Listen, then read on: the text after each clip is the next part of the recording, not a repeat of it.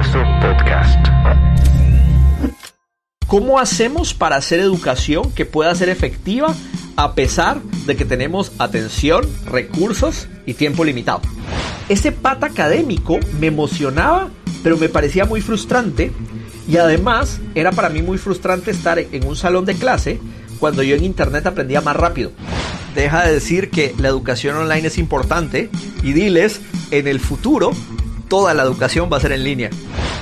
Yo nunca pensé en que podíamos llegar a un momento donde toda la educación iba a pasar en una pantalla. No, no pasaba por mi cabeza. La educación tiene que ver con compartir.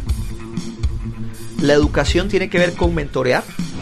Antes de comenzar, quiero recordarte que este episodio llega a tus oídos gracias a nuestro patrocinador oficial, Portafolio Diversificado. Si sos emprendedor, empresario, inversionista o simplemente tenés todos tus ahorros en el banco, esta es una gran oportunidad para vos y sin importar de qué país seas. Portafolio Diversificado es un portafolio de bienes raíces en Estados Unidos que te generará un retorno anual superior al 10% en dólares. En lugar de que tu dinero esté guardado en el banco sin hacer nada o incluso lo estés perdiendo. Este portafolio de propiedades es muy exclusivo y privado, pero por escuchar este podcast ya tenés un pase de entrada. Solo tenés que ir a queondamucha.com diagonal portafolio o buscar en las notas de este episodio. Y si mencionas que escuchas este podcast, recibirás un increíble descuento o bonificación sobre tu inversión. ¿Qué onda, mucha? ¿Qué onda, mucha? ¿Qué onda, mucha? ¿Qué onda? ¿Qué onda, mucha? ¿Qué onda, mucha? ¿Qué onda, mucha? ¿Qué onda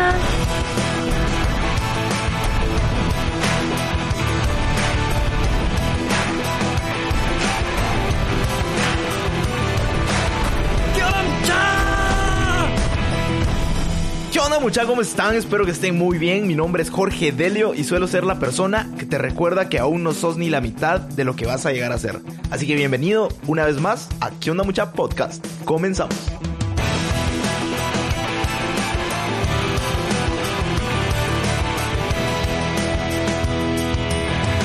Mucha, hoy les traigo a una persona que está cambiando las reglas del juego en la educación, haciendo cosas bien chileras. Te presento a Christian van der Henst, un crack de la tecnología y un apasionado por enseñar. Actualmente, Christian es COO y cofundador de Platzi, es profesor por naturaleza, youtuber y un experto en tecnología. También es muy conocido por haber fundado Maestros del Web, una comunidad enorme que comparte recursos sobre educación, tecnología, diseño y desarrollo web.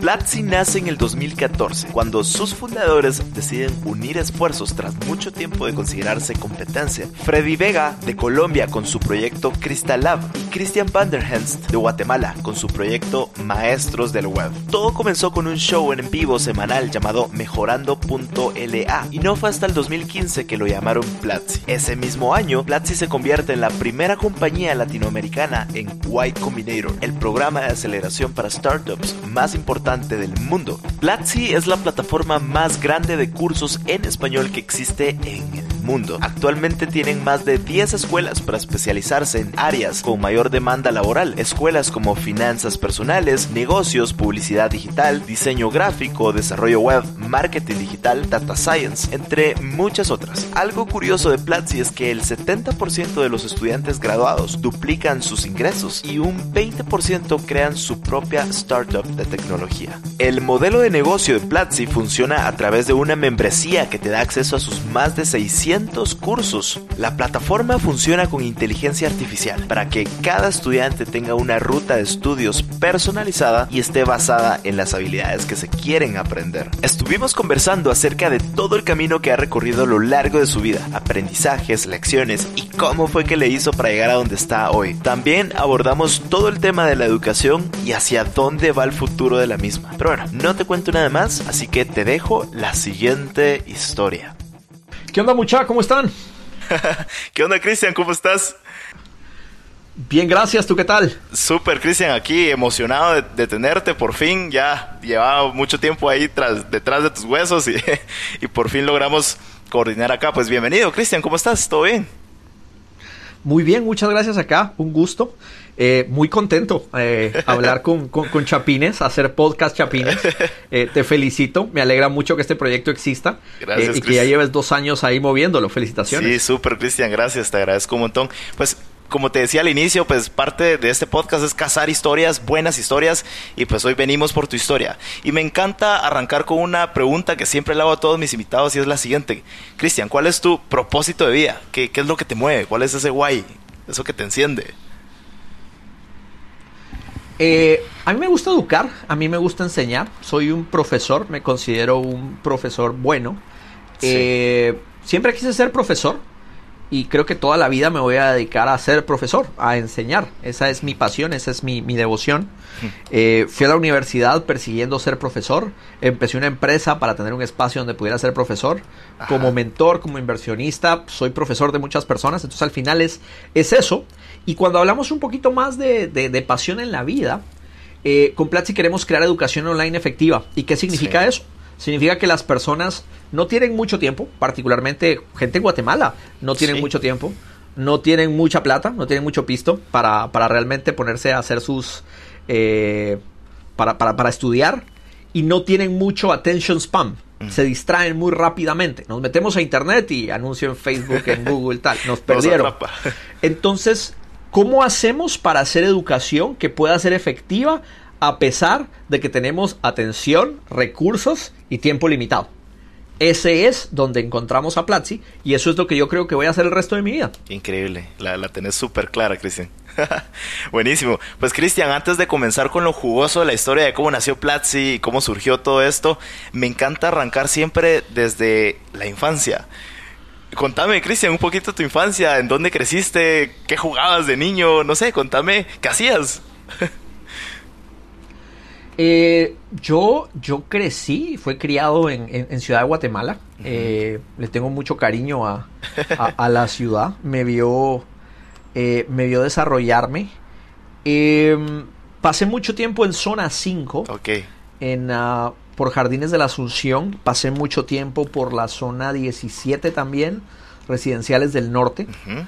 eh, viví como en tres o cuatro diferentes casas a lo largo de, a lo largo de mi niñez y juventud. ¿Y de qué jugaba? Yo quería ser planeador urbano, yo quería ser arquitecto. Ajá. Eso era como lo que a mí siempre me, me, me apasionaba. cuando, cuando vivía en, uh, en Residenciales del Norte, creo que teníamos una, teníamos una casa con un patio. Uh -huh. De estos patios en construcción, entonces estaba llena de tierra, llena de lodo. Llovía y había lodo y con ese lodo se cre y con ese lodo empecé a construir. Recuerdo que un día con mis hermanos nos pusimos a hacer puentes y estadios y una autopista y cosas que yo miraba afuera, yo las recreaba en el jardín. Y creé una ciudad a, a, a full con, con paquetes tetrabric, Ajá. con lodo. Eventualmente íbamos Eventualmente íbamos a una montaña cercana donde también estaban construyendo otro residencial. Ella iba a traer más tierra yo para poder hacer mi, mi ciudad. Entonces, yo, yo jugaba, yo, yo soy de los niños que jugó con tierra eh, y, y, feliz de la vida, Total. construyendo una visión de una ciudad eh, que, que, me gustaba. Coleccionaba muchas cosas, armaba rompecabezas, mm. coleccionaba latas, coleccionaba monedas. Esa fue un poquito mi niñez y lo que más recuerdo. Qué increíble. ¿Y cómo? Eh, ¿Ustedes cuántos eran? ¿Cuántos hermanos era que, te, que tenías? Somos tres. Tres. Somos tres. Qué increíble. No, Yo y, soy y el mayor. Seguro viste esta infancia de chamuscas y tocar tierra. Todo eso que es una maravilla de niños, ¿no? Totalmente, totalmente. Hoy veo, hoy veo a mis amigos criando a sus hijos y, y, y no los dejan salir, no los dejan ir al patio. El, el, el niño está pegado al teléfono, sí. a los videojuegos. Y yo digo, qué bonito, yo, yo jugué en la tierra. Íbamos, íbamos también a, a, a, al campo. Mi abuelo tenía una, una granjita por San Lucas. Uh -huh. Yo andaba en la, en la, bicicleta. También era andar en, en bicicleta en el camino de terracería. Es, esa fue un poco la, la, niñez que recuerdo. Increíble. Cristian, ¿alguna, ¿alguna lección o algún regaño que recordes y que marcó tu vida que te dieron de niño? ah, uf, estoy pensando. Aparte de la chancla eh, voladora. todo lo contrario. Mi padre llevó una computadora a la casa okay. en los en los ochenta y picos noventas y recuerdo que primero me regaló una computadora, una, una, calculadora muy avanzada para que yo jugara ahí y empezara a hacer ciertas cosas de programación. Él fue quien me metió a este mundo. Y la, la, primera computadora que teníamos era una Champion. Y recuerdo que yo desde, desde que empecé a jugar con ella, empecé a tratar de modificar cosas. Entonces esa computadora le tocó formatearse muchísimas veces. Y no recuerdo una vez a mi padre enojado por formatear a la computadora. Todo lo contrario. Era como de, bueno, te ayudo. Él siempre me ayudó. Entonces, me regañó por otro montón de cosas. No, no, no, maltrates a tus hermanos, no hagas esto, no hagas saqueo. Pero mira que, mira que el recuerdo que tengo es de, de reafirmación positiva. Yo podía mm. arruinar el sistema operativo, el DOS de esta computadora, y mi padre llegaba y miraba y decía, ok, ahora lo vamos a arreglar. Qué valioso. es, es muy bonito porque me enseñó de yo, no sé si yo podría, si, si hoy, hoy mañana tengo un hijo y me toca el computador y me borra todo, no sé, yo no sé si podría reaccionar igual, pero voy a acordarme de esto para, para cuando me toque. Qué increíble, Cristian. Ok, qué, qué, chilero conocer un poquito tu infancia. Pues, Cristian, llévanos por el caminito. ¿Cómo, ¿Cómo fue que, tengo entendido que ahora vives en San Francisco, ¿no? Pero, eh, ¿cómo fue que te desprendiste de Guate y te fuiste? Llévanos eh, tú por la historia, por la universidad, no sé llévanos tú por, por todo el camino de tu historia hasta llegar a Platzi y lo que están haciendo hoy. Mi abuelo, que es una persona súper importante dentro de mi vida, desde, desde que yo tengo memoria, eh, se dedicaba a temas de seguros y viajaba por, por todo el país, recorría carreteras, eh, recorría Centroamérica. Entonces probablemente yo a los 2, 3 años ya había usado mi pasaporte para irme a Salvador antes de que hubieran fronteras abiertas. Eh, me llevaban a, me llevaban a Cobán, Alto Verapaz, me llevaban al puerto, a la antigua, a Puerto Barrios. Eh, entonces yo, yo crecí viajando mucho dentro, de, dentro del país cuando era muy joven. Y eso me despertó una curiosidad muy interesante sobre el mundo. Luego tuve la oportunidad con, el colegio y con amigos de empezar a soñar mucho con qué, hay afuera. Y luego obviamente llegó, llegó el Internet y me, abrió un mundo súper super fuerte. Mis padres de, de, chiquitos también nos, nos subieron un avión, nos llevaron a... Fui a conocer Disney, fui a conocer muchos, muchos, muchos lugares que fueron icónicos para mi niñez. Y creo que eso me desperdió una, una curiosidad de que el mundo era muy grande y que Guatemala era un país chiquito, importante, querido en mi corazón, pero un país de los chiquitos cuando había tanto por explorar. Eso hizo que para el cuando yo cumplí los 18 años, al tener un mes de 18 años, recuerdo que con mi pasaporte me fui a México. A un evento, a una conferencia a Aguascalientes. En Guatemala se considera a las personas como ciudadanos adultos al haber cumplido los 18 años de edad. Yo siempre tuve una curiosidad muy grande por, por conocer Mira lo curioso de esto, y esto es algo que siempre le critico a, Guatemala como, como, como ecosistema. A nosotros nos, nos enseñan a, tenerle un poco de temor y como de crítica, crítica a los mexicanos. Y para mí México es uno de los países más increíbles que hay en el, en el planeta.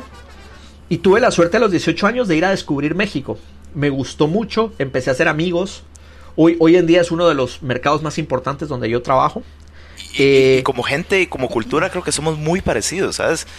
Eh, creo que son, son, como chapines, iguales. pero ellos con tacos y nosotros con tamales.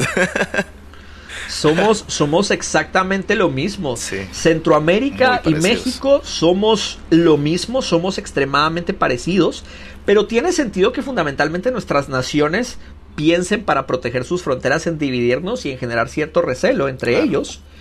Eh, pero somos, somos muy similares. Jamás me molestó a mí que me digan que soy mexicano, jamás me molestó a mí. Viviendo en California, aquí todos somos mexicanos. Eso es lo único que, hay para ellos. Es como de... Es como de Guatemala, ¿eso dónde queda en México? Colombiano, ¿eso dónde queda en México? Todo. Todos son mexicanos. Pero, pero te cuento la historia de ese viaje porque eso me inspiró mucho a, seguir viajando. Eh, y yo viajé mucho. Eh, primer trabajo, ahorraba y viajaba. Eh, eventualmente eso me llevó a vivir en España, donde hice una maestría. Eh, luego me llevó a vivir en Japón. Aquí te estás comiendo unas partes. El, ¿qué, estudiaste en la universidad? ¿Qué hiciste? cuéntame más historias de ahí. Es, es, es, curioso porque para mí, mira, el, el hecho de que yo tenga Platzi fundamentalmente hace de que yo tenga cierto recelo contra mi educación. Ajá, a Creo que ver. pudo haber sido mejor. ¿Cómo, cómo fue? Y, y- y tuve, y tuve, tuve muy buenas experiencias educativas, pero en general siempre me quedaba con ganas de más. Eh, yo hice un bachillerato en. ¿Cómo es que se llamaba esto? Bachillerato en ciencias y letras, el, el- el- el normal. Ajá. Hice luego un. Luego estudié administración de empresas e ingeniería en un montón de lugares. Hacía un año y luego me salía. Estudié un año en Galileo y luego me salí. Estudié un par de años en la. Estudié un año en la Landívar y luego me salí. Estudié un par de años en la Marroquín y luego me salí. Luego saqué un diplomado en marketing. Iba, iba haciendo como diferentes pruebas. Ajá. Trabajé y estuve mucho tiempo en la Marroquín. Fue para mí muy importante esa universidad. Eh, eso me conectó con, con- con varios perfiles. Y ya cuando estaba ahí, yo quería ser profesor de estas universidades. Entonces era muy curioso. Yo estaba estudiando ahí y yo ya quería ser profesor. Pero la ruta era muy larga.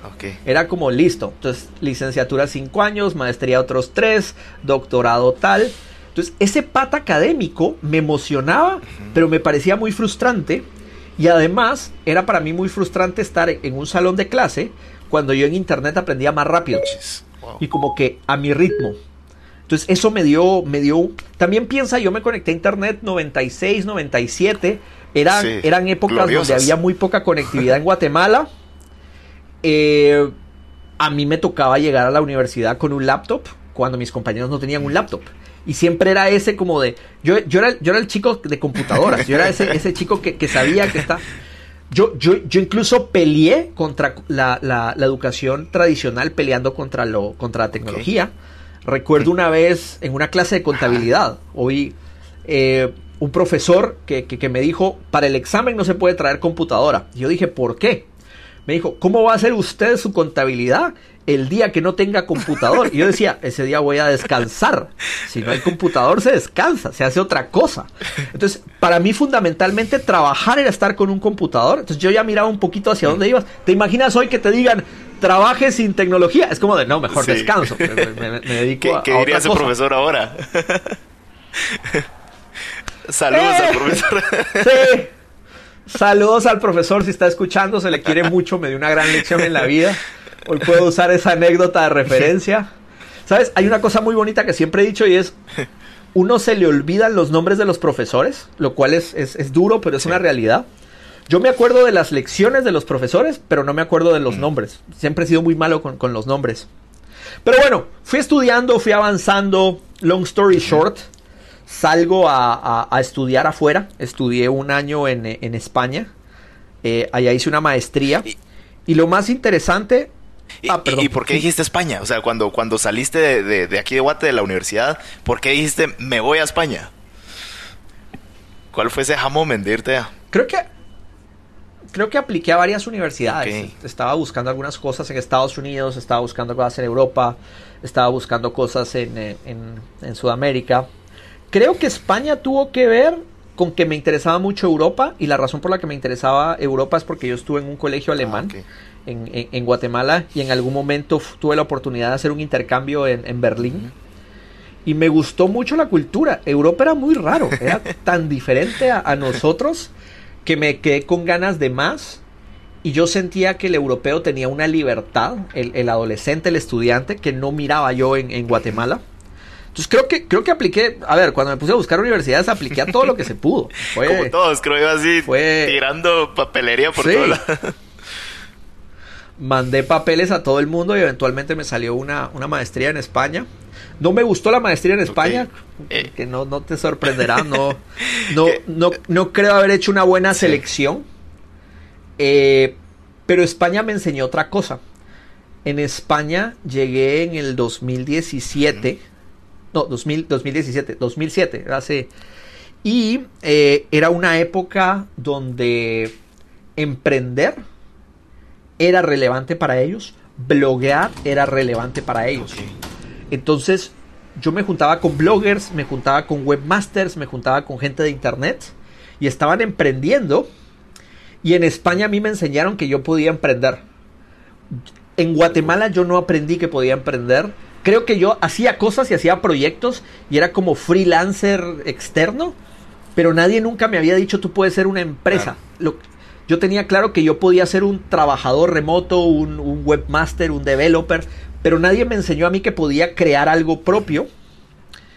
Y básicamente después de, después de España, eh, me fui a Miami y registré mi primera empresa. A ver, a ver. Algo a ver. así fue más o menos Pausa. el proceso. ¿Qué pasó en la maestría? o sea, es que no, no, no te puedo imaginar chocando con la educación tradicional. ¿Qué pasaba por tu mente así? A la madre, no sé, yo esto ya lo aprendí en internet. ¿Qué, qué pasó en ese tiempo ahí? Te lo resuelvo con otro ejemplo. en el dos, muchos años después, eh, yo me fui a vivir a Argentina. Y en Argentina yo estudié ocho meses cocina. Eh, estudié cocina en el Gato Dumas. Eh, me saqué la, la carrera para ser, para ser chef. Y es el momento más feliz de mi capacidad educativa. Porque en el Gato Dumas todos los días me sorprendían con conocimiento nuevo. El Instituto Gato Dumas es un colegio de gastronomía muy reconocido en Argentina, fundado por Carlos Dumas, más conocido como Gato Dumas, considerado uno de los mejores chefs de Argentina. Wow. Entonces yo llegaba y todos los días era como de, hoy les vamos a enseñar a cortar un tomate. Y yo, holy shit, eso es como se hace. Eh, hoy vamos a abrir, hoy vamos, hoy vamos a cortar un, un- un- un bife de chorizo. Y yo, wow, esto no tenía ni idea. El problema que yo más tuve y que es un problema que he visto mucho en, en la formación universitaria es, somos curiosos, aprendemos un montón por nuestras cuentas y luego tenemos altas expectativas de nuestras instituciones. Sí. Mucha de mi frustración es, yo intenté aprender marketing, yo aprendí, yo, yo intenté aprender de internet, yo aprendí, yo intenté aprender de administración de empresas después de que ya lo había hecho. Ok. Y aprendí a hacerlo con práctica, preguntándole a amigos y leyendo mucho. Y cuando yo me enfrentaba al sistema universitario, era como de, huh, pero esto es lo que me está diciendo el libro es chévere, pero en la práctica No es así. O es diferente. es- sí, en la práctica creo que es- lo hacemos, es- no, es, acá. Entonces yo siempre tenía esa, esa, esa, esa dicotomía de, "Huh, me están enseñando que para tener un negocio tengo que hacer A, B, C, D, y E y F. Pero en la práctica yo lo hice al revés y funciona. Entonces, ¿quién tiene la verdad? Y el problema es que muchas veces en, en la formación te explican, esta es la verdad. Y yo creo que el educador te tiene que decir, esta, esta es una, forma, este es un camino, es una opción. Por ejemplo, imagínate que tú hoy, yo te diga, bienvenido a mi curso para hacer podcast, lección número uno. Me vas a odiar si yo te digo, así se hacen podcast. Me vas a odiar. Es como de... Llevo dos años. Pero este, este, este que sabe, yo lo llevo haciendo dos años. Entonces, incluso la autoridad formativa tiene que empezar una conversación contigo mucho más cercana. Más de, hola, yo creo que para hacer podcast podrías hacerlos así. ¿Qué opinas? Let's talk about it. Y mira cómo ahí, en esa conversación, te puedo enseñar cosas nuevas. Mientras que si llego y te digo, guía secreta de cómo se hacen podcast 1, 2, 3, 4, 5, pro- alguien que ya lo sabe, probablemente va a haber una disonancia. Qué, qué- qué increíble punto de vista, porque es cierto. Y, y justo en esta riqueza, en este intercambio de, digamos, de, de opiniones, ahí está la educación verdadera, ¿no? Qué buenísimo. Y, y es que yo te imagino en la universidad como de los que levantaban la mano y... Pero es que esto no es así, o es que esto también se puede hacer. ¿Te tocó alguna vez, no sé, alguna discusión con algún profesor que, que te recordes? A, a mí, a mí me sacaron No, de clase, a mí me sacaron de la clase y a, y a mí me pusieron tareas mucho más eh, exageradas. Recuerdo mucho, eh, yo, yo nunca voy a hablar mal de nadie, entonces, pero recuerdo una universidad muy querida donde estuve un año hace mucho tiempo. Ajá. eh, que yo estaba haciendo cosas, estaba, estaba manejando una pequeña asociación de webmasters y además era alumno ahí. Y recuerdo un profesor que sabía todo ese contexto y dijo, hoy vamos a hacer grupos de estudio. Y fue un poco como de, vamos a hacer grupos de dos o tres personas, excepto el señor Vandergens. Usted trabaja solo, Hombre. porque usted ya sabe hacer esto. Eh, Entonces, a mí, I was called out. A mí me, a mí me, me- muchas Sí. veces me, me presionaban y lo agradezco. Claro. Ahora que emprendo, esa es mi vida. Pero recuerdo que sí hubo muchísimo de ese, ese paternalismo que a veces era, era, era contradictorio. Mm. Qué loco. Ok, ¿Y, ¿Y, qué pasó? Después, ¿qué pasó? Después de la maestría, ahí te interrumpí. Hice la maestría. Eh, no me gustó la maestría. pero aprendí mucho. Hice grandes amigos. Tengo amigos para toda la vida que salieron de ahí. Me, me enamoré de, de, de, de España como sociedad dije, me voy a quedar en España, voy a construir una empresa acá. Ese era mi plan, ese era, ese era mi, mi, mi sueño. Eh, se derrumbó la economía de España. se, cayó la crisis, 2008, la primera gran crisis ¿no? que vi. 2008, okay. 2009, cayó la crisis de, de, de, España. Eh, hubo crisis inmobiliaria también en Estados Unidos. Sí. Los propios los proyectos que yo ya estaba creando tú, también se vieron se vieron bastante perjudicados. Y eso me motivó a, perfecto, pues voy a hacer otra cosa, voy a buscarme, buscarme la vida. Y empecé un viaje como de 4 o 5 años que no, que no paró, buscando, el, buscando qué iba a hacer y dónde lo iba a hacer. Okay. Eh, me fui a Japón, me fui a Japón tres meses. Ahí empezaste eh, ese, ese, viaje. Me fui a Japón.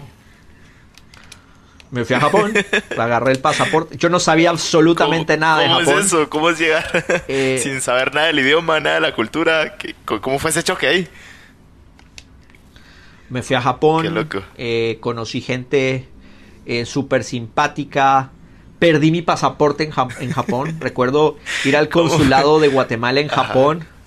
La, la, la, cónsul me, me, recibió con cafecito. Mira, mira esas cosas que uno recuerda de sus paisanos. No había champurradas, pero había cafecito en la, en la embajada, en, la, en el consulado de Guatemala, había cafecito. Eh, era yo y otro guatemalteco que, que, acaba de llegar de Tailandia. Entonces éramos como los. Ustedes no sé qué están haciendo acá, pero bienvenidos. Pasen adelante. Esta es su casa. Este es, este es su guate Japón. Eh, estuve un tiempo en Ámsterdam. Estuve un tiempo en Nueva York. Estuve un tiempo en México. Estuve un tiempo en Buenos Aires.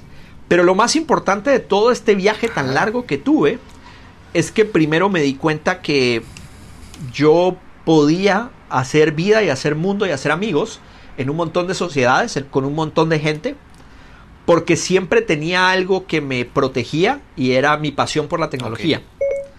Entonces, yo en Japón me junté con un montón de desarrolladores web y me puse a hablar de tecnología. En Argentina iba a eventos de tecnología y de blogging. Y así empecé a hacer muchos amigos y empecé a, a, a cultivar mucho mi network, que, que, que, hoy me ha ayudado muchísimo a, a llegar a donde estoy. Esos fueron, ¿cuántos años dijiste que fue esos viajes? Cinco años. Cinco, seis años. Hasta el 2014 yo realmente mirabas mi pasaporte. Yo, yo iba a Guatemala cada... Yo iba a Guatemala cada dos años a renovar pasaportes. Se acababan las páginas. Era... Madres. Era, era un problema interesante. Dato, dato curioso, otros países en el mundo tienen pasaportes a los que se les puede poner extensiones de okay. páginas. Pasaporte de Guatemala, no, ese es un pasaporte chiquito y cuando se te acaba, se te acaba. Hay que sacar uno nuevo. Deberíamos implementar eso aquí. ok, Cristian, ¿y, ¿y, qué más pasó? O sea, te diste ese viaje, te llevaste mucho networking. Qué, qué increíble que te rodeaste de personas que realmente eh, apasionadas, igual que tú en la, en la, tecnología y todo. De ese viaje me quedé con muy buenos amigos, con muy buenos contactos uh -huh. y principalmente empecé a cultivar el, relaciones con muchísimos emprendedores. Y el emprendedor siempre ha sido un personaje que yo respeto mucho porque son personas con muy buenas habilidades que casi siempre están tratando de perseguir un sueño muy loco, sí. muy difícil, cultivan una piel gruesa ante la crítica, ante el rechazo y algunos triunfan con sus proyectos. Claro. Eh, después de todo eso, para 2000, 2011, 2012, eh, me fui a Chile, a, a, vivir a Santiago de Chile. ¿Por qué terminé en Chile? Porque Chile estaba empezando un programa que se llamaba Startup okay. Chile había una comunidad de emprendedores Endeavor muy importantes sí, allá. Y yo, yo creo que ese era un poco mi sueño. Mi sueño era voy a empezar una empresa en Chile, voy a aplicar a Startup Chile, voy a, yo algún día quiero ser como los Endeavor de Chile y crear oportunidades de negocios.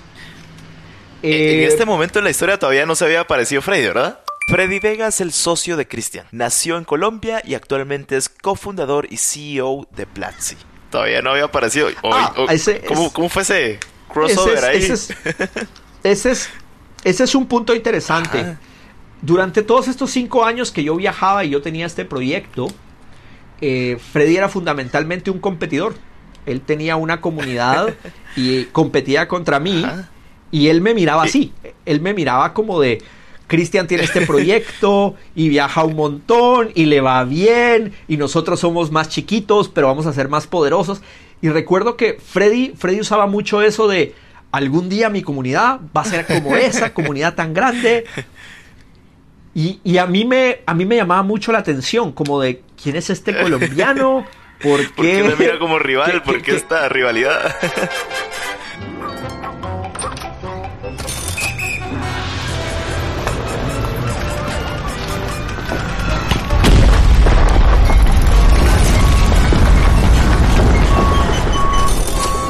¿Te gustaría jugar Monopoly en la vida real?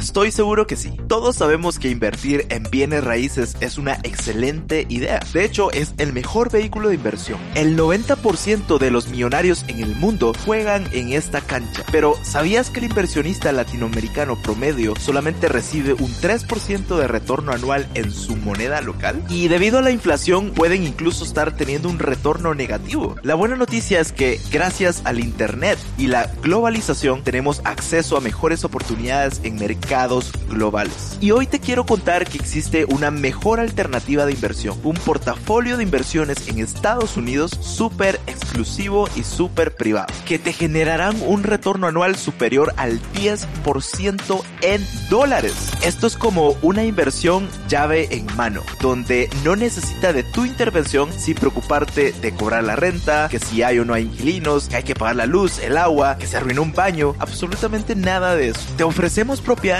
hermosas en Estados Unidos, ya rentadas y generando dinero de las rentas mes a mes. Una casa en Estados Unidos que puede estar a tu nombre, una inversión segura, extremadamente fácil y con una gran rentabilidad para tu dinero. Este portafolio de propiedades es sumamente exclusivo, pero por pertenecer a esta tribu tenés un gran privilegio.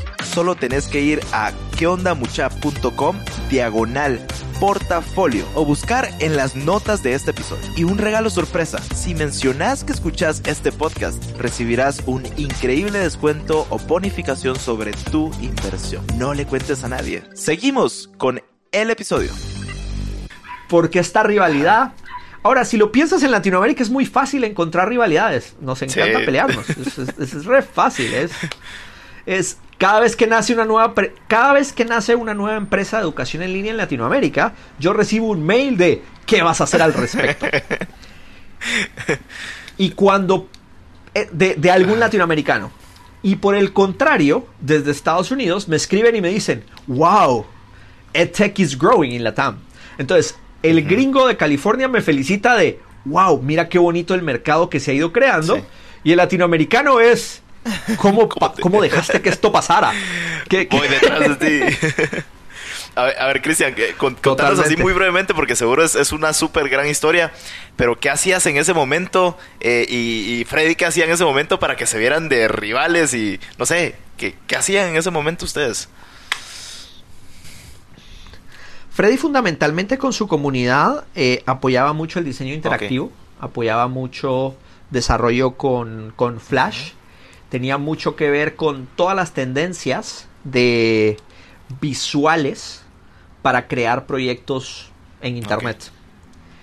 Y, y yo tenía una comunidad que ayudaba mucho más al desarrollador de ciertas tecnologías y ciertos lenguajes, por ejemplo PHP, Java, gente de IT. Y acá viene la otra parte interesante de la historia, es esta comunidad que se llamaba Maestros del Web. Maestros del Web es una comunidad que comparte recursos sobre educación, tecnología, diseño y desarrollo web. Fue creada en 1997 por Christian van der Henst, con el objetivo de proporcionar en español recursos sobre diseño, desarrollo web y tendencias en Internet. Eh, llegó a crecer muchísimo y a ser muy relevante en toda Latinoamérica. Eh, y yo sabía que tenía mucha gente, pero no sabía qué tan grande había crecido. Eh, yo llegué a España con esa comunidad y la gente me decía, wow, este proyecto no empezó aquí en España. Y yo llegué a Argentina y la gente decía, wow, claro, ese lo usamos todos aquí en Argentina, tú no eres argentino. Entonces era muy curioso darme cuenta que las personas le ponían mucho potencial a esta comunidad porque creían que era muy local. Y la razón de esta era que cuando empezó el Internet, yo no era Christian Vandergens en, en Internet. y tú no eras Jorge. Cuando empezó Internet, éramos un nickname. Cabal. Yo era CBDHS, Cvander, eh, todos éramos nicknames. El internet de los 90s, 2000 era con nicknames. Y era salvaje, ¿no? Era más anónimo. Mira, mira lo curioso. Era salvaje, pero era muy positivo. Hoy es con nombre y apellido. Hay muchísima desinformación, hay muchísimo drama. Ya no, so- ya no todos somos tan buenos, hay buenos y malos. Hoy, hoy, es, hoy es como la vida Sí. misma. Tan cierto. Ok, Cristian, eh, ¿qué, qué, qué pasó después? ¿Qué, ¿Qué pasó? Justo llegaste a Chile, te fuiste a Chile, ahí te quedaste. En el año, en el año 2012, eh, Freddy y yo nos damos cuenta que eh, queremos hacer educación, que queremos trabajar juntos. Nos damos cuenta que no tenía sentido seguir pensando en ser competidores, sino que tenía mucho más sentido que trabajáramos juntos. Como dice esta frase que de- del odio al amor solo hay un paso. Casi, casi, casi. Eh, hicimos un llamado a otros amigos que también tenían comunidades y les apasionaba la educación. Tratamos de crear una sociedad. Creo que invitamos como a tres o cuatro personas para que participaran. Algo interesante es, aunque Fred y yo hemos, hemos encontrado crear una muy buena sociedad, intentamos traer a más gente. Nos, nos, nos sentíamos que no éramos suficientes, que íbamos a necesitar mucho más talento, mucho más founders. No funcionó y creo que eso por alguna razón, por alguna razón pasa. Y, y así empezó Platzi. Platzi empieza con una persona en Colombia y una persona de Guatemala en Chile, pensando en tenemos que hacer mejor educación, tenemos que crear educación efectiva. Y el primer principio con el que empezamos a pensar en Platzi es, oye, yo tomé un curso por internet y no lo terminé. Y tú también, y todos también. Perfecto, hagamos un lugar en internet donde la gente estudie y termine los cursos. Según las estadísticas, el completion rate de Platzi, es decir, la tasa de finalización, es del 70%, mientras que en las universidades tradicionales es del 50%. Al final, ese, ese, ese fue el primer principio. Eh, los primeros cursos de Platzi fueron presenciales. Es muy fácil que la gente termine su curso presencial si lo sientas frente a ti un par de días. Eh, y orgánicamente empezamos a emprender. Y es algo importante es, es que es muy fácil para mí contar esa historia hoy, acá, y decir que yo, fui un, em- yo soy un emprendedor y creé una empresa, pero la realidad es, yo estaba con una persona que teníamos intereses similares, creando un proyecto en el que creía, porque, porque yo no tuve esa, esa oportunidad de estudiar en línea y quería crearlo para las nuevas generaciones. Y así nació Platzi. En el 2013 eh, empezó nuestra, empezaron nuestros cursos con, con la suscripción, el modelo de negocios que, que ves hoy. Para el 2014 se formalizó y fue para el 2014 eh, que yo me mudé a Estados Unidos. Me mudé a, a Nueva York pensando en crecer ese negocio, en aprovechar y usar de leverage mi network para ver si podíamos levantar capital. Y eso eventualmente nos llevó a aplicar a Y Combinator, que hoy ya no es un- una, una entidad desconocida. En aquel entonces la conocían muy pocas personas. Y Combinator es una aceleradora de startups estadounidenses fundada en el 2005 por Paul Graham. Ha sido usada para lanzar a más de 2.000 compañías como Stripe, Airbnb, Dropbox, Twitch y por supuesto Platzi. Y yo conocí a Y Combinator no porque fueran inversionistas ni porque fueran una aceleradora. Yo los conocí a ellos porque ellos tenían un foro de discusiones como el mío, pero en inglés. Entonces yo usaba un foro de discusiones en español donde yo ayudaba a muchas comunidades y había uno muy bueno en inglés que se llamaba Hacker News. Y yo quería participar en esa comunidad. Oh, qué interesante. Y eso fue todo lo que conectó. Eh, En el año 2015 Platzi es aceptada para, para ser incubada en, en Y Combinator. ¿Cuántos años Fuimos la primera ya, empresa digamos, de Latinoamérica. piedra an- antes de que llegara ese momento de aplicar? Tres años, tres años realmente. Y, y en esos tres años... Fueron como dos años porque, y porque, medio. a ver, a- ahorita, ahorita se cuenta muy fácil, ¿no? Pero en esos tres años imagino que hubo sudor, sangre y no sé, de todo. que alguna historia que, que jamás se te olvide en ese tiempo. No sé, al- alguna pelea que tuviste con Freddy o, que las cosas no iban tan bien. No sé.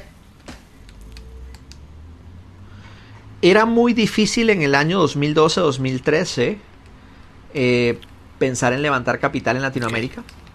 Era muy difícil empezar una empresa y que creyeran en ti. Eh, recuerdo que tuvimos inversionistas que vieron lo que nosotros hacíamos y dijeron, perfecto, quiero invertir en Platzi, te doy 50 mil dólares y me vas a dar el 51% de la empresa. Y yo decía, "What? ¿qué es esto? Es- esto? Esto no tiene sentido, ¿esto dónde está aplicando? Eh, tuvimos, hubo gente increíble que queríamos con la que queríamos trabajar y no teníamos presupuesto para contratarlos, no, no teníamos... Platzi empezó totalmente bootstrap, nosotros no le, no le pedimos ningún peso a nadie, básicamente eran nuestros estudiantes, nos, les pedíamos que prepagaran por un curso y luego dábamos la capacitación, los primeros cursos de Platzi eran totalmente en vivo, entonces fue, Platzi fue hasta cierto punto un modelo tipo Kickstarter para hacer un curso. Kickstarter es una de las plataformas de crowdfunding más conocidas en el mundo y gracias a este sistema de financiación colectiva han ayudado a miles de proyectos a hacerse realidad. Si me tocara explicarte la, la historia de Platzi hoy es, ah, imagínate en el 2012 hice un Kickstarter, aunque no existía Ajá. Kickstarter, donde la gente confió en que íbamos a dar un curso y luego que llegamos a cierto número de backers, entonces hicimos el curso, a la gente le gustó, entonces lo repetimos y así se creó la empresa. Qué increíble. Qué, qué genial esto. Sí, porque fue como hacer crowdfunding pero a la antigüita. Así es. Ok, y, y llegaron, llegaron a ese momento eh, a aplicar y sí les, les dieron el chance de aplicar a White Combinator. ¿Y, y qué pasó? que sabe ser una super historia, ¿no? La primera vez que nosotros aplicamos varias veces a YC, esa, esa también es parte importante de la historia. Wow. La primera vez fuimos a entrevista, les contamos un poquito el sueño, eh, nos rechazaron. Un año después volvimos a aplicar, les contamos el sueño, nos aceptaron. Ok. Y tal vez la parte que no contamos tanto fue que las primeras conversaciones con ellos fueron duras, porque nuestro sueño les parecía muy chiquito. Mm. Era de quiero crear estos cursos en español y vamos a tener estos países y todo el rollo. Y un poco era como de, ah, perfecto. eh, ustedes los extranjeros piensan muy en chiquito. Me encantaría que piensen más en grande. Mm. Y era romper, era como de, imagínate el guatemalteco que ya no solo pensaba en Guatemala, sino pensaba en toda Latinoamérica. Ok. Y llegaba y le decían, uy, solo ese mercado es muy chiquito. Entonces era como de, piense más en grande, sueñe más en grande, busque inversionistas más, más globales. Fue también defender la región. En aquel entonces no había tanta inversión en Latinoamérica, no había tanto interés en hacer negocios para este mercado. En aquel entonces lo importante era invertir en China, invertir en ah, un poquito en, en ah, sudeste asiático y, y ya. Eso era. En Brasil, en- eh, esa era la otra cosa. Es como yo hablaba de Latinoamérica en esos años y la gente me decía, oh, Brasil, Río de Janeiro. Y yo, Más perdidos, ¿saben qué? ¿qué cosas. Sí. Yo, yo, yo, yo lanzaba tres o cuatro palabras de portugués y les decía, sí, sí, sí, ahí voy a estar algún día. Y de hecho se hizo. Hoy tenemos contenido en, en Sí. portugués, hoy tenemos estudiantes en Brasil. Entonces es, es curioso porque ese tipo de preguntas y ese tipo de fundamentos hacen que respondas y construyen mucho de la visión. Totalmente. ¿Y, y, qué, qué ap- qué aprendieron de, de- todas esas rechazadas, digamos? Eh, no sé, cambiaban su modelo de negocio, eh, platicaban otra vez las cosas, reestructuraban. No sé, ¿qué, qué, qué pasó? Hey, por cierto, acabo de abrir una comunidad en Patreon para que estemos más cerca que nunca. Te presento la tribu más chilera de todas, la tribu Mucha. Una comunidad donde sabemos que aún no somos ni la mitad de lo que llegaremos a ser y Por eso quiero darte acceso a mis ideas, aprendizajes de mentores y estrategias que utilizo yo para mis proyectos. Contenido exclusivo que no vas a encontrar en ninguna de mis otras plataformas. Hice esta comunidad porque quiero sacar tu mejor versión y para que formes parte de esta tribu tan chilera. Tribu que busca un aprendizaje constante y crecer todos juntos cada día más. Y lo que me mueve es impactar tu vida de forma positiva y divertida. Y esto lo haré con mucho contenido de valor. Si quieres saber cómo entrar, date una vuelta por la página tribumucha.com. Repito, tribumucha.com. Pero bueno, sigamos con el episodio y nos vemos dentro de la tribu. Órale. Nosotros eh, no hemos cambiado el modelo de negocio per se. Siempre nos dedicamos a la educación. Siempre creemos en tener una suscripción y en crear una comunidad de estudiantes que se apoyan para aprender. Pero sí hemos ido variando mucho y expandido el concepto. Hoy uno de los proyectos que me tiene mucho más orgullosos, ta- también para que sepan un poco de números, Platzi hoy tiene eh, más de un millón de estudiantes en toda Latinoamérica. Eh, nuestros mercados principales son México, Colombia, muchos estudiantes en Perú, en Chile, en Argentina, en España. Tenemos contenidos en Brasil, tenemos contenidos para Estados Unidos, para mercados del US Hispanic. Eh, tenemos un equipo de 150 personas repartido en, en- en todo el mundo. Ayer, ayer revisé y tenemos 16 nacionalidades trabajando en el equipo. La próxima semana va a entrar una persona de la India, así que van a ser 17 eh, personas. Eh, hablamos un montón de idiomas, desarrollamos un montón de contenidos, nos apasiona la tecnología. Y de los proyectos que más disfruto hoy es, estamos expandiendo mucho un programa para nuestros mejores estudiantes que se llama Platzi Master, donde personas que nos han acompañado fuertemente dentro de Platzi, los conectamos con un coach, un mentor, que los va a acompañar a lo largo de tres años de su carrera profesional y los va a ayudar a ser mejores developers, mejores data scientists, mejores marketers digitales. Los van a ayudar a buscar oportunidades laborales y los van a acompañar para que durante tres años sea como una maratón donde tienes a un coach a tu lado ayudándote a que la, a que la cumplas y la hagas mejor y mejores tu tiempo hasta que te conviertas en medallista. Eso es básicamente Platzi Master. Increíble. Eh, Sí, eso es, ya es como otro nivel de educación. Qué increíble. A ver, Cristian, yo, yo quisiera tocar un poquito este tema porque justo se, se presta. Cuando nos cayó la pandemia, eh, yo lo que yo vi fue lo siguiente. Eh, muchas universidades pues reaccionaron un poquito tarde, ¿no? De, eh, ok, usemos Zoom, usemos tal plataforma. Y, y yo veía a veces a, a mi- a mis primos o, o a otras personas que todavía están en la universidad y llevaban sus clases en línea y, con aquellos profesores que te ven así cerca en la cámara y, y te dicen, me escuchan, no, no sé, ya, ya sabes cuáles, ¿no? Y yo digo, madres, y la gente sigue pagando sus matrículas súper caras de universidades para recibir clases de ese tipo cuando uno puede conseguir cosas increíbles como Platzi a un precio mucho menor que, que pagar una matrícula o, pagar una mensualidad en una universidad. Y, y- y ahorita creo que es donde mucha gente vio los ojos, abrió los ojos y dijo, me hace más sentido. O sea, yo para qué voy a seguir la universidad si puedo aprenderlo en plataformas como Platzi. ¿Qué, qué pensás tú de esto, Cristian? O, o cómo viste esto? Porque realmente fue como abrirnos, quitarnos el velo, ¿no? Hay, hay, hay una pregunta que usan mucho para, para romper el hielo, que es si pudieras regresar cinco años en el pasado, ¿qué le dirías a tu, qué le dirías a, a- si pudieras regresar en el tiempo por un minuto a hablar con al- a hablar contigo, ¿qué, qué consejo te darías? Yo siempre hago el chiste de que yo llegaría y le diría, hey Cristian, compra Bitcoin. Trust me. Entonces, ese, ese sería. Pero, pero hace poco, hace poco revisitaba esa pregunta con unos amigos y les decía, hey, ¿no saben qué yo le diría a- al Cristian del pasado? Hey, cambia tu pitch. Deja de decir que la educación online es importante y diles, en el futuro, toda la educación va a ser en línea. Total. Porque yo jamás pensé en esto. Yo siempre creí que fundamentalmente iban a haber varias formas de educarnos. Y creo hoy todavía que de hecho el mundo y la sociedad va a tener un montón de estrategias y herramientas para educarnos. Yo amo que hayan cientos de universidades, cientos de colegios, cientos de escuelas, que hayan sistemas públicos, sistemas privados, sistemas charter school, sistemas financiados, no financiados, becas, eh, créditos estudiantiles, bootcamps, Platzi Master. Yo, yo amo que exista esa variedad. Sin embargo, yo nunca pensé en que podíamos llegar a un momento donde toda la educación iba a pasar en una pantalla. No, no pasaba por mi cabeza. Oh.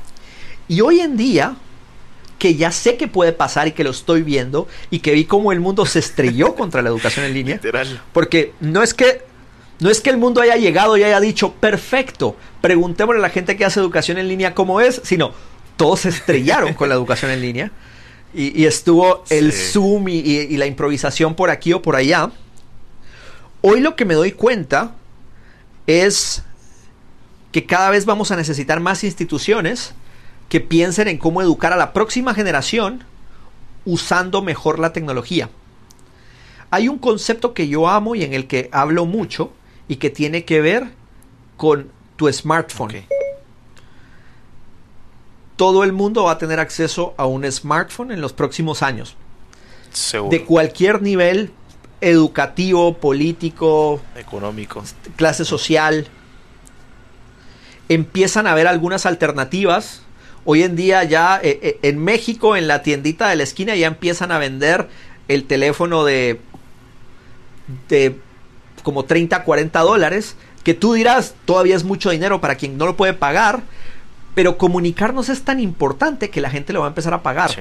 Y de repente ahí la gente va a usar su WhatsApp, y va a usar su Instagram, y va a usar su... Quiero ver cuáles van a ser las aplicaciones que van a ayudar a educar. Ok. Eso creo yo que es lo más relevante. Yo, yo no critico ni estoy a favor ni en contra de cómo las universidades y los centros de estudios se acoplaron a la pandemia, porque esto es muy difícil. Todos debemos de estar agradecidos de que sobrevivimos y estamos aquí contando el cuento. de que exista porque esto Zoom. ha sido muy difícil. Sí. Pero si no hubiera sido Zoom, hubiéramos usado Sk- Skype. Y si no hubiera estado Skype, hubiéramos usado Messenger. Probablemente nuestra vida hubiera sido más, más miserable, Sí. pero, pero, pero opciones habían. Lo interesante es, la videoconferencia se volvió un estándar. Zoom se volvió un estándar. Gracias a la pandemia, Zoom se convirtió en el servicio de videollamadas más popular en todo el mundo. Tanto que el número de usuarios al día en la plataforma aumentaron de 10 millones en diciembre del 2019 a 200 millones en marzo y 300 millones en abril del 2020. Y para los que invirtieron en Zoom también se volvió una increíble oportunidad de inversión. Les ha ido maravillosamente a los muchachos. Pero fundamentalmente nos recordó que hoy el mundo tiene la tecnología y los canales de distribución para educar masivamente. Ahora lo que necesitamos son más educadores que quieran educar. Sí. Totalmente de acuerdo. Cristian, eh, eh, esta pregunta que te quiero hacer eh, va súper para que te pongas romántico y es, para ti, ¿qué es la educación? O sea, ¿y hacia dónde va la educación de- del futuro?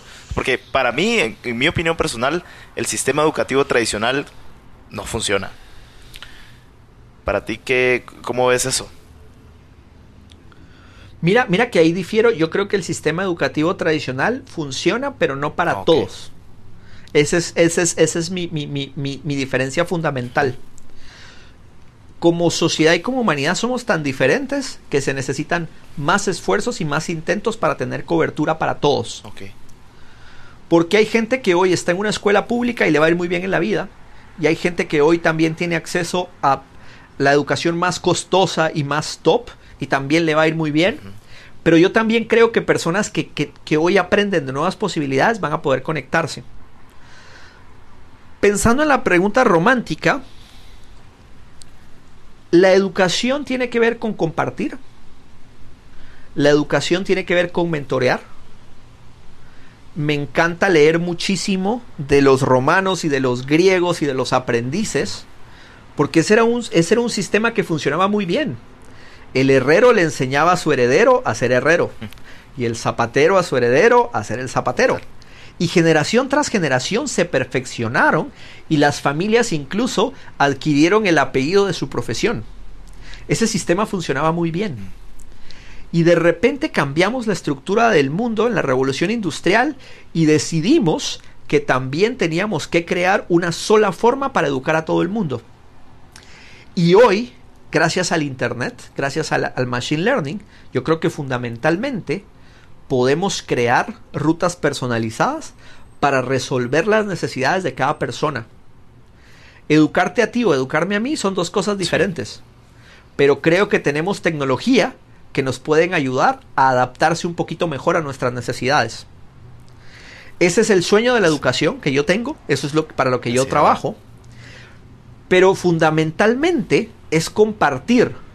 Lo que va a cambiar es que en lugar de que el mentor transmita esto a su heredero, hoy las personas que quieren educar y crear contenido educan con tecnología y tienen un reach más grande y una personalización más importante y con eso de repente todos deberíamos de tener el mismo acceso a la educación en el planeta. Encanta. Qué, qué increíble respuesta.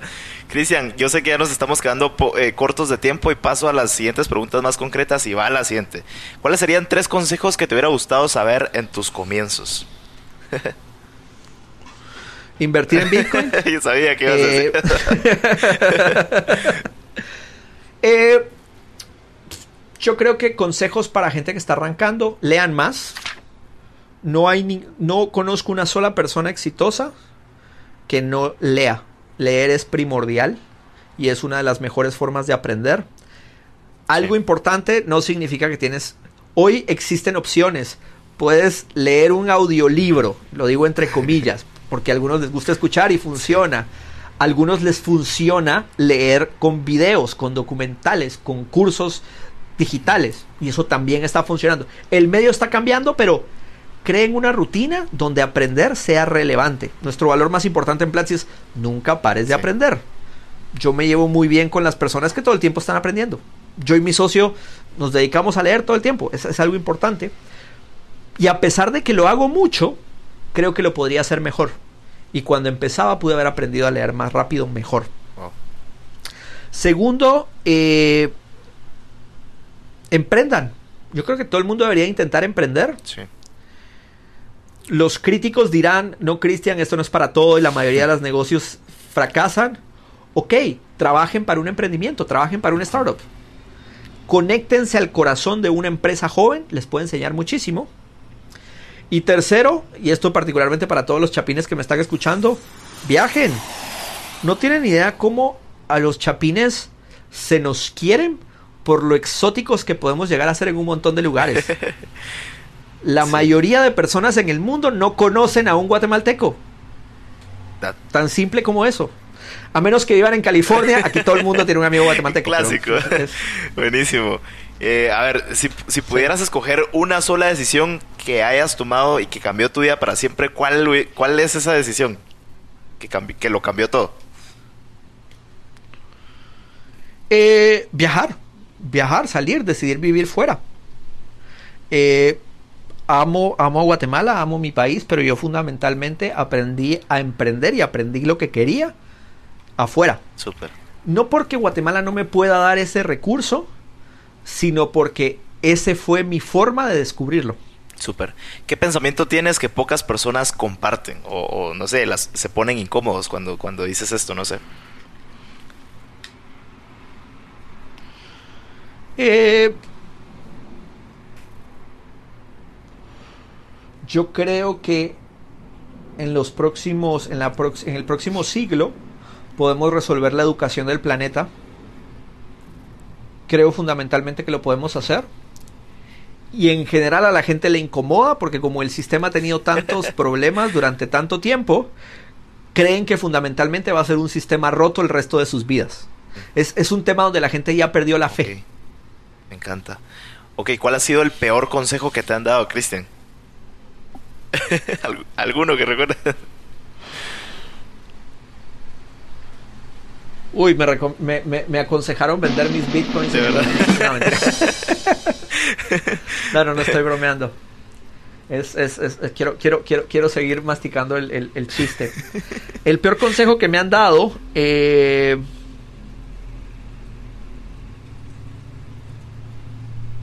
Uf, no sé trato, trato de mantener las, las, las cosas negativas un poquito como, como fuera, entonces I, I forgot. Y ahora ¿cuál, te lo voy a invertir. ¿Cuál ha sido el mejor consejo que te han dado? Pensar más en grande. Okay. Y eso me lo dijeron acá. Acá me dijeron, qué buena idea. Think bigger, think faster. Sí, me encanta. Todo puede ser más grande, todo puede ser más rápido. Me encanta. Antes de que se me olvide, te quería justo preguntar esto. Cristian, porque sé que, creo que no lo mencionaste en la historia, pero eh, actualmente creo que estás viviendo en San Francisco. ¿Cómo, cómo fue llegar ahí? Eh, ¿Cómo fue llegar a este ambiente de emprendimiento ahí? ¿Cómo es San Francisco? O sea, para la gente que quizás no, no hemos ido ahí todavía, ¿cómo es? ¿Qué se siente? Esas vibras. San Francisco, eh, el guatemalteco está muy apegado a Miami y a Los Ángeles. En Los Ángeles porque todos tenemos familia y hemos visto todas las películas de Hollywood allá. Eh, Miami porque es el vuelo más directo que hay hacia, hacia Estados Unidos. Eh, San Francisco es una ciudad difícil. Es una ciudad emblemática. Tiene su Golden Gate, tiene las empresas de tecnología, vas caminando y está el logo de Twitter, el logo de Uber, el logo de todas estas empresas que hoy son parte de, todo esto. Tiene mucha riqueza, puedes, puedes ir caminando y, ver que al lado de una de estas grandes empresas de tecnología hay un restaurante donde el menú cuesta 500 dólares y afuera hay un tipo durmiendo en la calle e inyectando heroína. Eso es San Francisco. Es una ciudad dura y salvaje es una ciudad que te da muchas razones para odiarla o para tener rechazo, lo costosa que puede ser, lo desigual que puede ser, lo pequeña que es como ciudad, geográficamente no puede crecer y no, y no han construido tantos nuevos edificios en, los últimos años. Pero fundamentalmente es una, es una ciudad donde siempre encuentras gente que está pensando cosas que suenan a ciencia ficción. Para mí San Francisco es no necesito libros de ciencia ficción, solo necesito hablar con gente. increíble. Antes de la pandemia, fui a una reunión con unos amigos emprendedores y llegó un chico, creo que era europeo de Europa del Este, y me preguntó que si yo conocía o sabía cómo llegar a Elon Musk. Elon Musk es muy conocido por ser el cofundador de PayPal, fundador de Tesla, SpaceX, Neuralink y otras empresas importantes. Así que, hola. tú. Y le dije que no, que no, no, no lo conozco. Y me dijo, le estoy preguntando eso a todo el mundo, a, toda la gente. Y le pregunté que por qué. Y me dijo, desarrollé una tecnología con la que se pueden minar asteroides. Pero necesito que alguien me ayude a invertir y necesito un asteroide para probarla. Yo estoy seguro que este tipo lo va a intentar. Y en San Francisco, gente como él hay, mucha. No conozco otro lugar en el planeta donde haya gente tan loca con ideas tan de ciencia ficción. Y es con esas ideas que se construye el futuro. Me encanta. Increíble. No, que quería saber tu punto de vista de, de, cómo es vivir allá y para ti qué es estar ahí. Buenísimo. Cristian, paso a las últimas preguntas de cierre y va a la siguiente que me encanta un montón y es, imagínate que tienes la oportunidad de tomarte un café por cinco minutos con el Cristian de cuando tenía 15 años. ¿Qué le dirías? Mm. Yo empujaría a ese Cristian de, de, 15 años a que tome riesgos, a que tome riesgos más rápido. Siento que yo tomé muchos riesgos en mi juventud, en, en mis 20 pero siento que siempre fui muy desconfiado y me costó mucho. Y llegar a ese punto donde toma riesgos más rápido es importante, entonces trataría de inculcar eso. Mm, qué valioso. Ok, Cristian, ¿cuál es tu rutina? ¿Cómo arranca tu día y cómo termina tu día? No sé si tienes hábitos o algo que nos, que nos quieras compartir. Hoy, hoy, hoy trabajamos remotamente, obviamente. Me levanto, me pego al celular, empiezo a trabajar, trabajo. Finalmente me canso, apago el computador, me voy a dormir. No, mentira. Eh, en el medio trato de salir a hacer, eh, de vez en cuando salgo a hacer bicicleta. Últimamente el, el, clima ha estado muy malo, ha habido mucho humo por los incendios de California, pero trato de hacerlo. Eh, me gusta cocinar, me gusta tomarme una pausa por lo menos una vez al día para hacer algo, cocinar. Y mm, e independientemente de que vivo a veces en Zooms eternos, después de este Zoom tengo otro Zoom y otro Zoom y otro Zoom y otro Zoom. Eh, me gusta mucho parar y meterme en mi computadora a aprender cosas nuevas. Esta semana estoy aprendiendo mucho de DeFi, que es Decentralized uh, Finance. Por eso es que he estado haciendo tantos chistes de Bitcoin. Eh, Ajá. y estoy seguro, estoy seguro que los últimos 10 días he estado dedicándole dos o tres horas diarias a aprender del tema. Increíble. Cuando termine de aprender del tema, probablemente organizaré algún curso para Platzi. Entonces, esa es mi forma de... Mi, mi objetivo es enseñar, pero lo más importante es a mí me interesa y quiero aprender. ¿Cuánto tiempo crees que una persona eh, puede aprender una habilidad bien? Ah, para aprenderla bien, bien necesitas años y mucha experiencia. Me gusta la fórmula de las 10.000 horas, pero yo sí creo que fundamentalmente una persona con unas cuantas semanas, buen acceso a Internet y buenos skills para buscar y preguntar, puede hacerse una idea clara de cualquier conocimiento en el planeta. Tal vez excepto minar asteroides, eso se me hace más difícil. Entonces está más difícil. Me encanta. ¿Algún libro o película que, que recomiendas eh, que te haya cambiado la vida? Hay un autor que se llama Cory Doctorow que regala sus libros. Tiene una trilogía que, se, que empezó con el libro que se llama Little Brother. Empieza aquí en Estados Unidos. Habla de hacktivismo, de, habla de, de- ciberseguridad. La continuación se llama Homeland. Y el tercer libro lo estrena este año. Va, va a salir. Eh, me gusta porque es uno de los pensadores que mejor habla de San Francisco, entiende el futuro y las distopias que pueden existir con tecnología. Y lo más interesante es, es un canadiense que aprendió de San Francisco, se enamoró de esta ciudad, vino a hacer vida acá y me recuerda un poco el un poco mi, mi vida. Esta, no, esta es una ciudad que la crean gente que no es de aquí. Sí. Cuando en una reunión encuentras a alguien y dice que es de San Francisco, todos es como de ¿y por qué? That's so weird. Aquí todos llegamos desde afuera. Tan cierto.